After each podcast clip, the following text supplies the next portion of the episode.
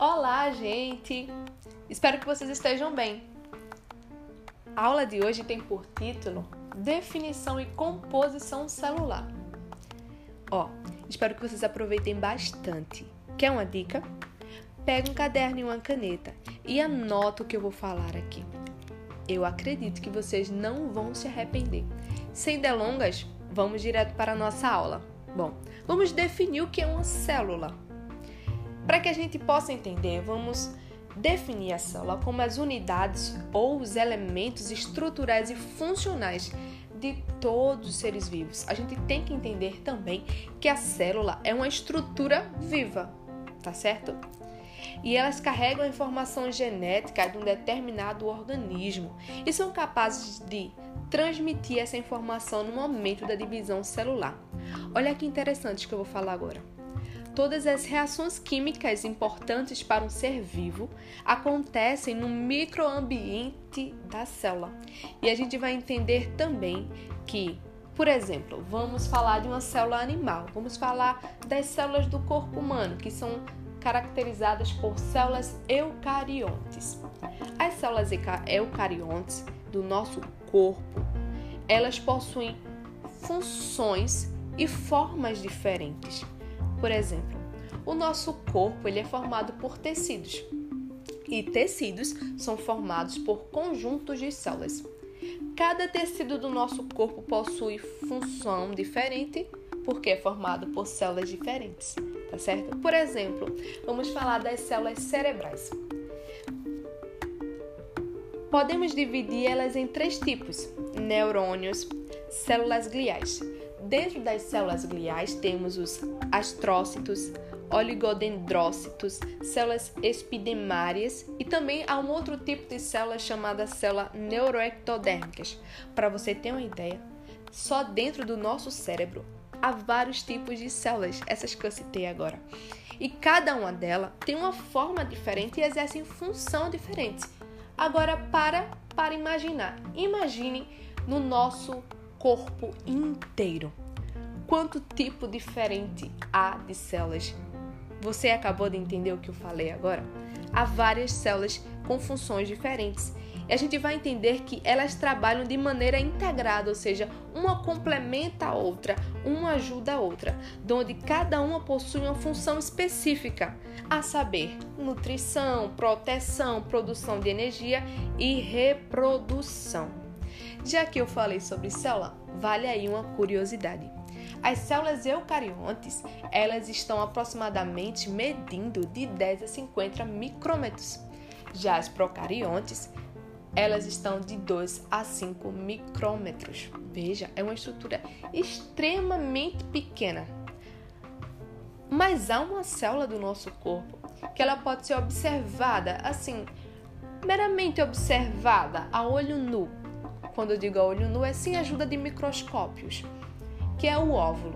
O óvulo ele mede aproximadamente o tamanho de um ponto final. Veja só. E ele pode ser observado a olho nu. Já que a gente já acabou de falar sobre o que é a definição da célula, vamos agora falar da composição química de uma célula. Vamos lá. Para a gente entender, a gente precisa saber que a célula ela está representada em 88% por elementos químicos. Eu vou falar seis. E aí você pode escrever assim no seu caderno: CHOMPS. C H O N P S. CHOMPS. Mas o que é CHOMPS? CHOMPS é carbono, H de hidrogênio, O de oxigênio, N de nitrogênio, P de fósforo e S de enxofre. E como eu havia falado antes, em geral, nos organismos vivos, ele representa cerca de 98% dos componentes de uma célula, em geral. Mas também a célula é formada por outros elementos. Vamos falar dos elementos inorgânicos. E aí entra a água. E a gente percebe que a água é muito importante dentro de uma célula. Vocês sabiam que 75 a 85% da constituição de uma célula é de água. Veja como a água é importante. dentro dos elementos inorgânicos também temos os sais minerais, como sódio, potássio, ferro, cálcio, iodo, magnésio, entre outros. Existe também dentro da célula, formando sua composição, os elementos orgânicos, que são os glicídios, os lipídios, proteínas, vitaminas e ácidos nucleicos. Já que falamos sobre sua composição, vamos agora entender quem foi que descobriu a célula, de onde veio essa ideia de célula. Bom, em 1665 havia um cientista chamado Robert Hooke e Robert Hooke estava analisando a cortiça de uma árvore. A cortiça de uma árvore é como se fosse uma, uma casquinha da árvore. E ali ele foi analisar aquele material e percebeu que é, dentro dele havia várias cavidades. Havia pequenos compartimentos. E ali, quando, quando ele descobriu aquilo e observou, ele deu o nome de célula, que significa pequenos compartimentos ou cavidade.